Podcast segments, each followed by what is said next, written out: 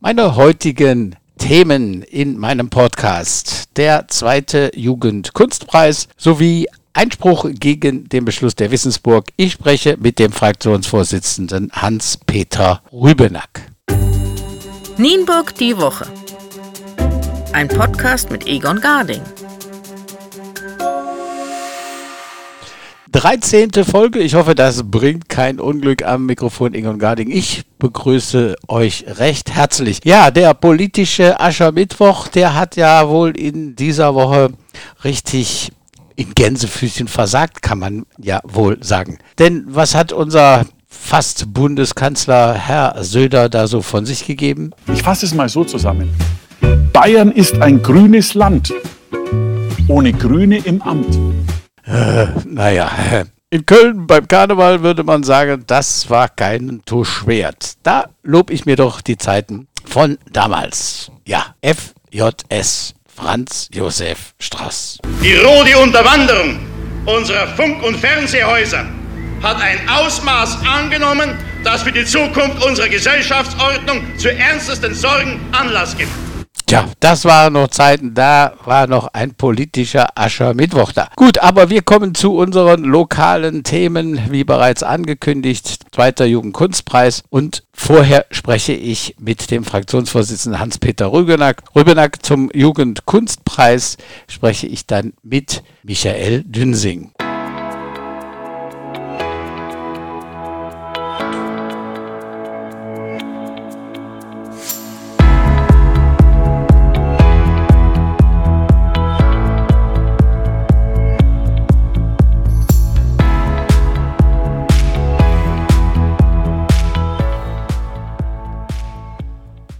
So, ich spreche jetzt mit dem Fraktionsvorsitzenden Hans-Peter Rübenack von der CDU zum Thema Einspruch Bürgermeister Onkes gegen ablehnenden Ratsentscheid Wissensburg. Herr Rübenack, erzählen Sie mir was dazu. Was ist die Einstellung der Fraktion zu diesem Thema? Ja, vielen Dank. Wir haben äh, ja das die Überraschung zur Kenntnis genommen, dass der Bürgermeister uns dann in dieser Sitzung, in der letzten Ratssitzung im Januar dann darüber informiert, dass er den Beschluss zur Wissensburg dann für rechtswidrig hält, denn das wäre der, die Grundlage dieses Paragraphen 88 des NKVG, dass der Bürgermeister das Recht hat, einen Einspruch einzulegen gegen einen nach seiner Auffassung rechtswidrigen Beschluss. Was uns dabei verwundert ist, dass wir gar keinen Beschluss gefasst haben, denn äh, was wir eben getan haben, ist, wir haben da den Vorschlag der Verwaltung, diese Wissensburg in der Form, wie sie jetzt geplant ist, zu bauen, den haben wir eben nicht beschlossen. Also wir haben gar keinen Beschluss gefasst, sondern gesagt, das machen wir nicht. Jetzt sind wir so ein bisschen irritiert, wogegen man denn jetzt einen Einspruch einlegen möchte. Wenn es denn ein Einspruch wäre, ein zulässiger, wäre das denn überhaupt fristgemäß? Weil ich habe so das Gefühl, ähm, das ist etwas verspätet erfolgt. Ne? Das ist äh, so ein bisschen eine Diskussionsfrage. Also der, der NKVG sagt auch aus, dass der den Einspruch oder, das ist eben auch noch so, so ein zweiter Themenkreis, wenn er berichtet gegenüber der Kommunalaufsichtsbehörde. So, jetzt ist, das haben wir auch der Kommunalaufsichtsbehörde, haben wir das angefragt. Was ist denn das, wenn der Bürgermeister zur Kommunalaufsicht geht und dort Gespräche führt? Und das ist nach unserem Kenntnisstand schon im November passiert dass dort die ersten Gespräche zwischen der Kommunalaufsicht und dem Bürgermeister stattgefunden haben hat er nur nachgefragt und hat sich über die Rechtslage erkundigt. Ist das schon eine äh, Information? Hat er da schon, das schon wie ein Einspruch zu werten?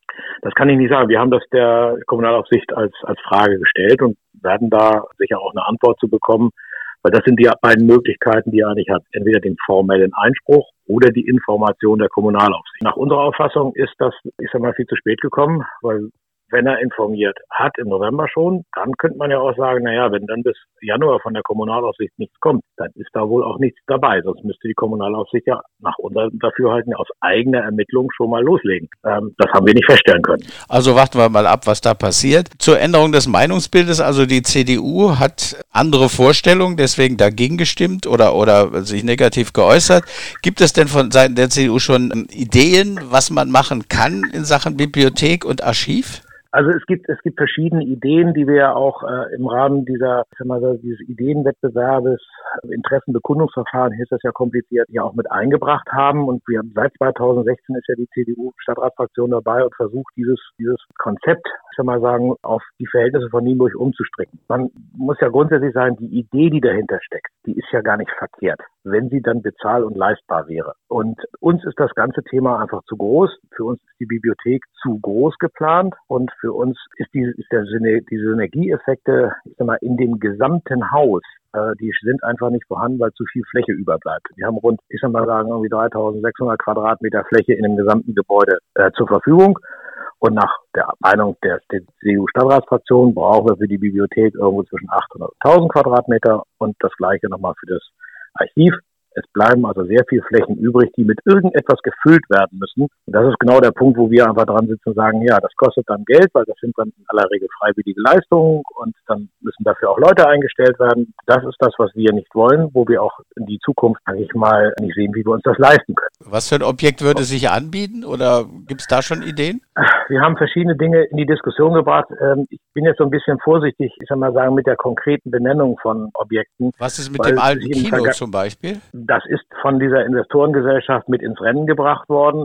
Nach unserem Dafürhalten ist das viel zu schnell, ich sag mal sagen, äh, schlecht gerechnet worden. Da denke ich mal, kann man noch mal Gespräche führen. Es sind private Investoren da gewesen, die gar nicht richtig ins Rennen gekommen sind, die gesagt haben, okay, es gibt die Möglichkeit, auch an dem Standort 31, 33 was gemeinsam zu entwickeln. Ja. Ich will mal so ein Beispiel sagen, wir haben ja auch das, äh, das Parkhaus im Mediamarkt. Das ist auch eine Eigentümergemeinschaft. Der Stadt gehört Parkhaus, der Einzelhandelsgeschäft Mediamarkt gehört einem anderen. Und trotzdem ist es ein Gebäude und zwei Eigentümer besitzen ein Gebäude. Und so ein Konzept könnte man sich auch vorstellen auf der Langstraße 31, 33. Erdgeschoss gehört der Stadt Nienburg-Weser. Da kommt die Bibliothek rein. Und was da oben drauf passiert, das soll uns doch eigentlich dann äh, egal sein, ob das Gewerbeflächen sind, ob das äh, Wohnungen werden, altengerechte Wohnungen, was man sich so vorstellen kann. Da kann man ja zusammen was killen. Da gab es auch einen Interessenten, das ist aber mit dem gar nicht weiterentwickelt worden, weil man das Ganze, ja, ich will mal sagen, in die Richtung geführt hat, einzig und allein zählt nur das Thema Wissensburg. Also ist die Lange Straße nicht ganz vom Tisch, sage ich jetzt mal.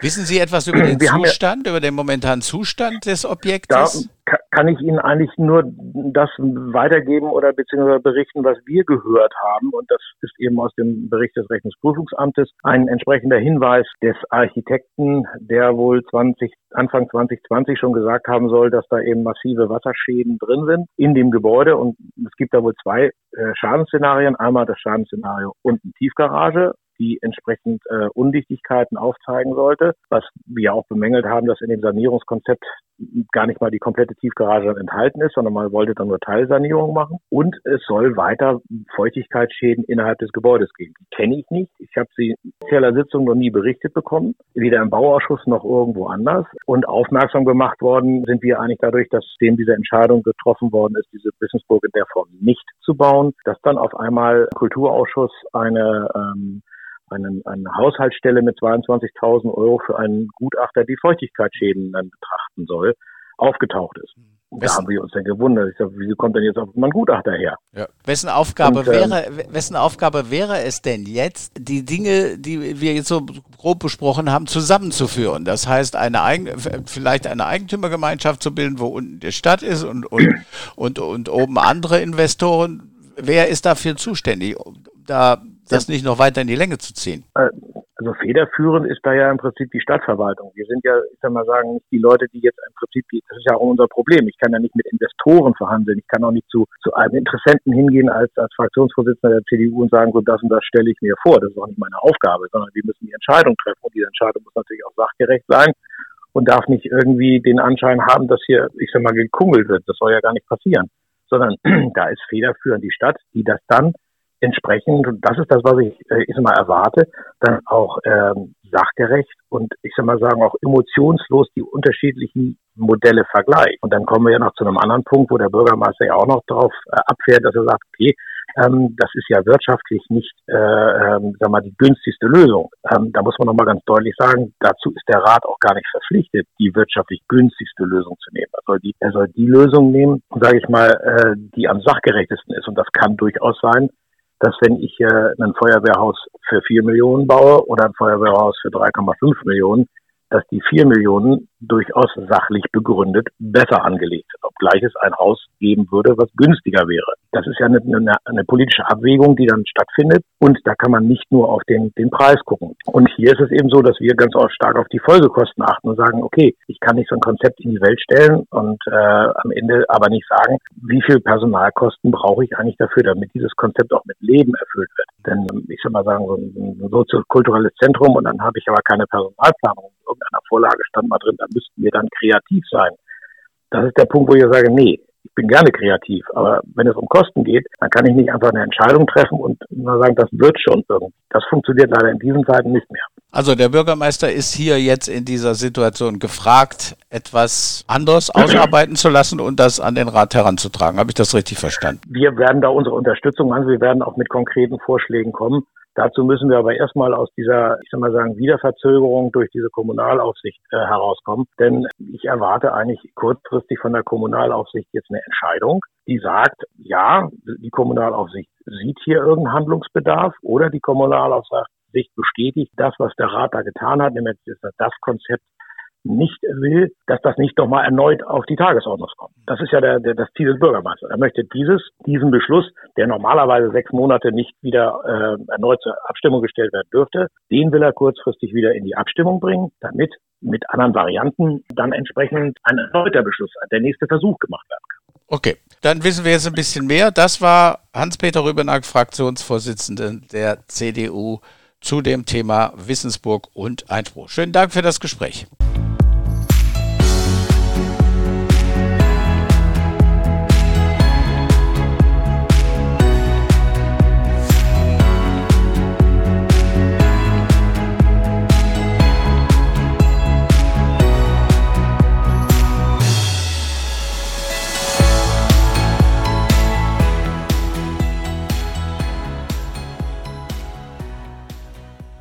So, ich spreche jetzt mit Michael Dünsing vom Landschaftsverband Weserhunde. Es geht um den Jugendkunstpreis des Landschaftsverbandes. Es ist der zweite Kunstpreis. Wann gab es den ersten, Herr Dünsing? Hallo. Hallo Herr Garding. Ja, zum zweiten Mal findet der Jugendkunstpreis des Landschaftsverbandes Weserhunde statt. Erstmalig wurde dieser Wettbewerb durchgeführt im Jahr 2019 und das auch mit großem Erfolg. Und wir versprechen uns natürlich von der zweiten Auflage, dass die mindestens genauso erfolgreich wird. Wer kann denn an diesem Wettbewerb teilnehmen? An diesem Wettbewerb können teilnehmen Jugendliche im Alter zwischen 14 und 18 Jahren. Betroffen sind davon die Jahrgänge 2003 bis 2006 in diesem Jahr. Und das ist im Gegensatz vielleicht zu Schulwettbewerben nicht in Klassen aufgeteilt oder in Jahrgangsstufen, sondern tatsächlich können sich alle bewerben, die dieses Kriterium zwischen 14 und 18 Jahren erfüllen. Gibt es denn auch was zu gewinnen? Wir loben drei Preise aus. Also der erste Platz bekommt 500 Euro, der zweite Platz 300 Euro und der dritte Platz immerhin noch 100 Euro. Genau, das sind die Geldpreise, die wir ausloben. Und ja, ich denke, das sind auch ganz attraktive Gewinne, die vielleicht auch auch ein Ansporn sein können, nicht nur die Kreativität zu fördern, sondern vielleicht auch ja äh, mit dem Blick auf das Preisgeld eine Motivation hervorbringen können. Nur sollte das Geld vielleicht auch zweitrangig sein, sondern der Erfolg. Natürlich, etwas zu gewinnen. Ruhm und Ehre. Ruhm, Ruhm und, und Ehre. Ehre. richtig. Genau, das war natürlich auch äh, an, an erster Stelle. Aber natürlich, äh, wenn man das auch noch mit einer, einer einem Preis dotieren kann, dann ist das natürlich nicht, nicht ganz unattraktiv. Ja, der Abgabetermin, den sollten wir vielleicht noch sagen. Wie lange haben die Jugendlichen Zeit, etwas abzugeben? Ja, genau. Die Vernissage mit Preisverleihung findet am 6. Juni im Limburger Theater statt. Wir müssen mal schauen, wie die Corona-Situation äh, zu dem Zeitpunkt ist. Möglicherweise werden wir das auch als eine Online-Veranstaltung durchführen. Und im Prinzip sind bis zu diesem Datum Abgaben möglich. Ich werde äh, mit den Teilnehmerinnen und Teilnehmern dann auch noch per, äh, in persönlichen Kontakt treten, um dann einen zentralen Abgabetermin zu vereinbaren. Das wird dann ja kurz davor sein, Ende äh, Mai, Anfang Juni. Bis dahin kann man also die Werke in Ruhe gestalten und Individuelle Abgaben sind äh, nach Rücksprache mit mir dann auch möglich. Das heißt, man kann die also auch bei mir im Kreishaus dann abgeben oder ich nehme sie in Empfang. Also da sind wir relativ flexibel.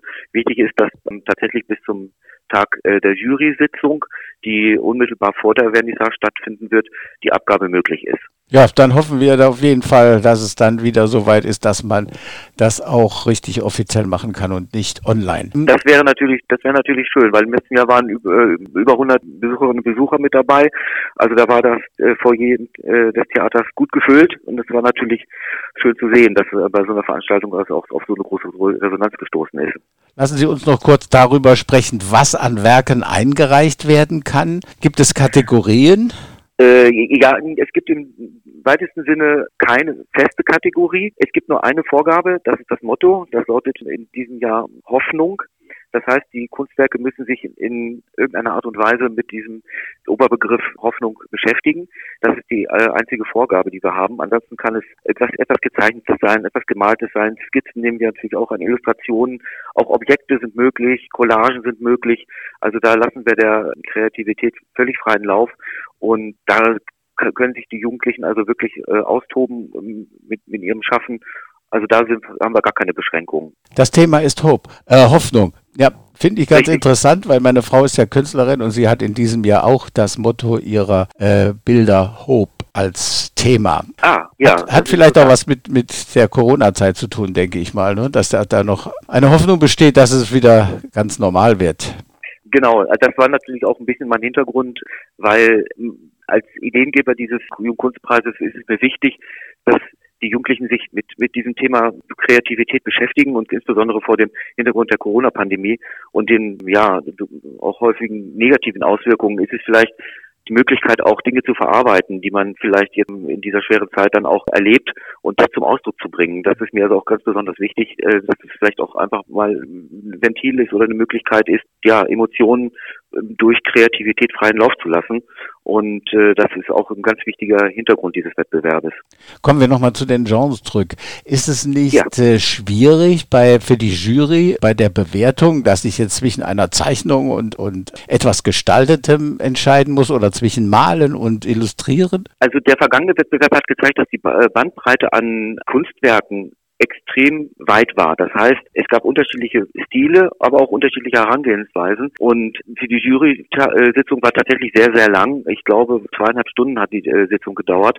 Äh, ich war tatsächlich auch mit dabei und habe das beobachtet. Habe selbstverständlich kein Mitspracherecht gehabt, aber habe das äh, als stiller Beobachter gesehen, wie die Jury dann ähm, ja halt auch versucht hat, das beste Bild oder die besten drei Bilder. Und damals war hatte ich noch hatten wir noch einen Sonderpreis Objektkunst halt herauszu, herauszufinden und dabei geht es natürlich auch um ja das handwerkliche, aber es geht natürlich auch darum, wie wurde das Thema in diesem Falle ja Hoffnung, wie wurde es umgesetzt auch? Und mh, hm, da sind also unterschiedliche Kriterien dann angesetzt worden. Und ja, das ist dann immer ein Abwägungsprozess. Die Jury hat sich wirklich nicht leid getan im 2019, äh, aber ich denke, wir konnten die besten Bilder dann auch prämieren. Und das war doch mit Erfolg gekrönt, muss man sagen, ja. Und wenn ich noch einen Satz sagen darf zur Jury. Ähm, ich bin zwar das kann ich schon so sagen, der Ideengeber dieses Wettbewerbs, aber es geht natürlich nicht ohne Unterstützung. Und in erster Linie sind ja das Nienburger Theater, das Nienburger Kulturwerk, die Galerie N und die Kunstschule Mittelweser zu nennen. Auch private Unterstützer, die sind mit im Boot und aus diesen eben genannten Institutionen setzt sich, setzen sich, setzt sich auch die Jury zusammen. Das heißt, wir haben da also auch Experten und Fachexperten, die dann auch dementsprechend diese Bilder bewerten können. Und ohne, äh, da möchte ich auch nochmal einen Dank aussprechen an diese Institutionen, weil ohne die wäre so ein großer Jugendkunstpreis gar nicht möglich. Prima, Sie haben mir die letzte Frage äh, vorab schon beantwortet. Okay. Äh, ich bedanke mich für das Gespräch. Das war Michael ja. Dünsing vom Landschaftsverband Weserhunde. Schönen Dank. Ihnen auch, Dankeschön.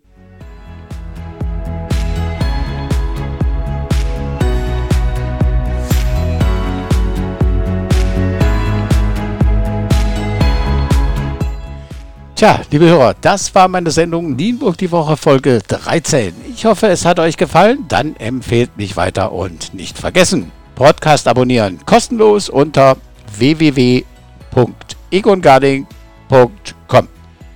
Dank an nun schon über über genau zuhören 3000 Podcast Abonnenten, die unsere Sendung hören.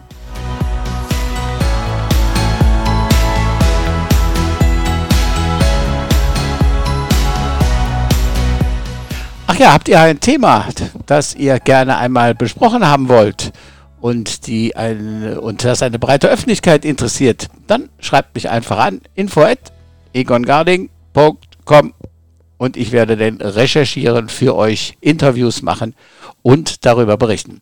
Ich sage bye bye für heute. Vielen, vielen lieben Dank für die vielen Abos. Es freut mich ganz besonders. Bye bye, euer Egon Garding.